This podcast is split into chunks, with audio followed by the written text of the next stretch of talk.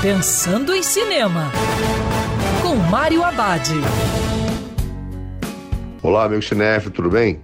A dica de hoje para você curtir do seu sofá é Pegar e Largar. Um filme que aborda assuntos espinhosos com humor e carinho. Na trama, após a morte do seu noivo, Ray encontra conforto na companhia dos amigos dele, o divertido Sam, o responsável Dennis e o playboy Fritz.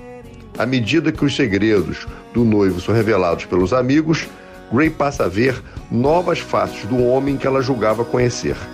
Ao mesmo tempo, ela passa a se interessar pelo homem que ela jamais teve vontade de se apaixonar.